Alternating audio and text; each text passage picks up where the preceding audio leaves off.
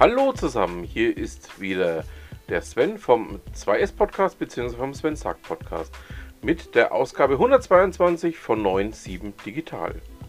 Heute mit diesen Themen im Auszug. Wertvollste KI-Startups in Deutschland. Barcamp Würzburg und Würzburg Webweek Update, Job der Woche, Neues von den Hochschulen, Neues aus der Gründerszene, News aus dem Bereich Nachhaltigkeit, Jobs, Veranstaltungshinweise. News, Updates oder Termine gerne an kontakt.www.de. Check-in. Newsseitig war es diese Woche sehr ruhig. Macht nichts. So können wir berichten, woran wir aktuell arbeiten, ohne dafür an anderer Stelle Texte kürzen zu müssen. Digitalisierung und Innovation im Postleitzahlenbereich 97. Wer sind die wertvollsten KI-Startups in Deutschland? Das hat das Portal Gründerszene Vanessa Kahn, Geschäftsführerin vom KI-Bundesverband, gefragt. Ihre Antwort: DeepL, Celonis und Scoutbee aus Würzburg. What the fuck?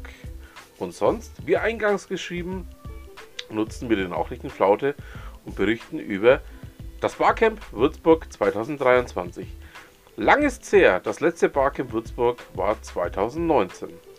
Höchste Zeit dachte sich das Würzburg Epic Team, Markus Sommer ist auch wieder mit am Start, was, was mich auch persönlich sehr, sehr freut.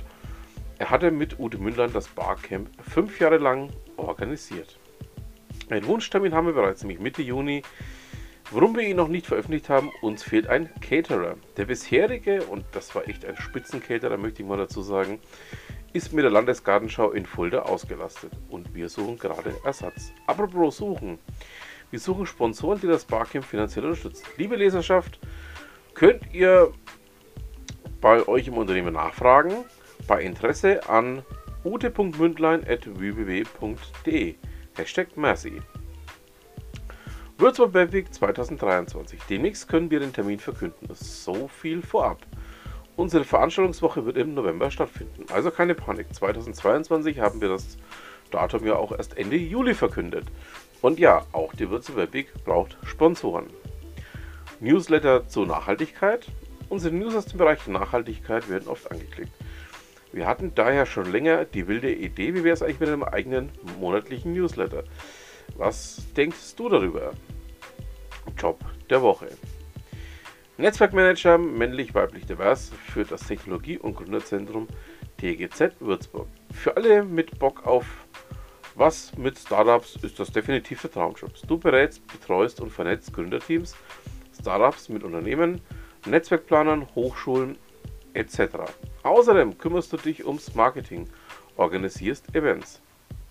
Hier promoten wir eine Stelle oder eine Veranstaltung, Textlänge maximal 52 Zeichen. Wer Unternehmen kennt, findet das interessant sein könnte, kontakt.www.de. Hochschulen, was gibt's Neues?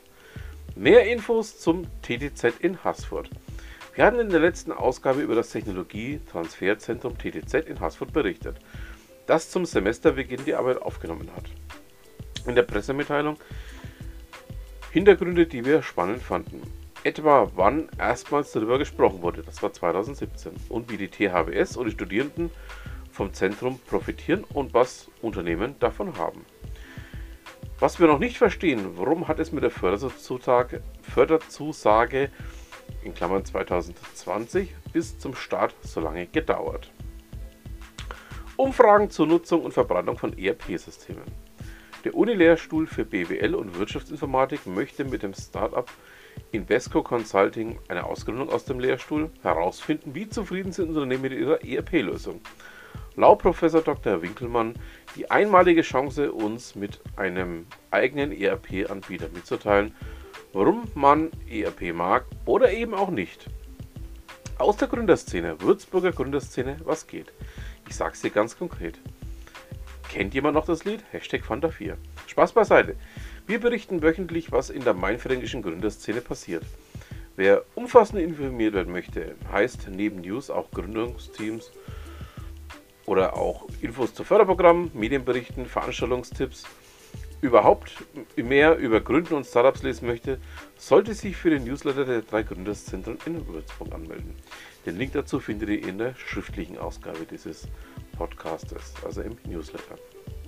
Die März-Ausgabe wurde letzte Woche verschickt. Wir greifen mal zwei Infos heraus. Im ZDI in Franken sind gerade Coworking-Plätze frei.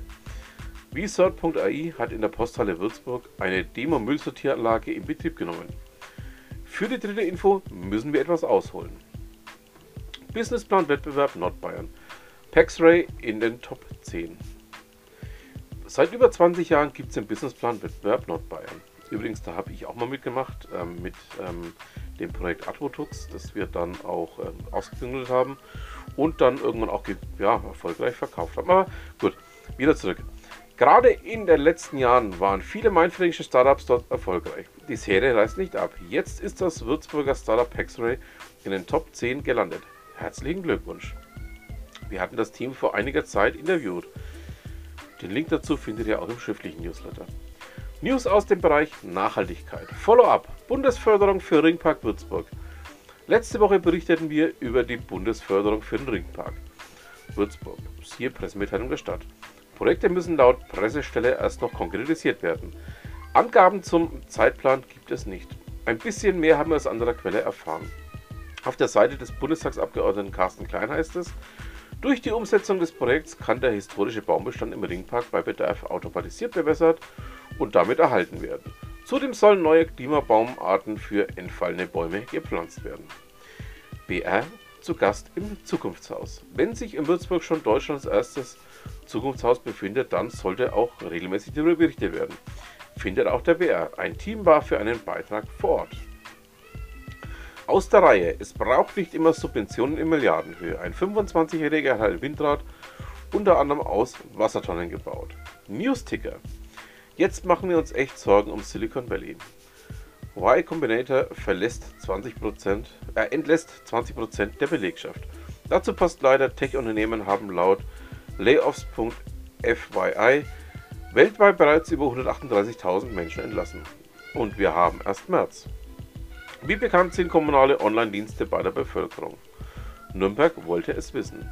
Klage gegen Rogo-Anwalt eingereicht.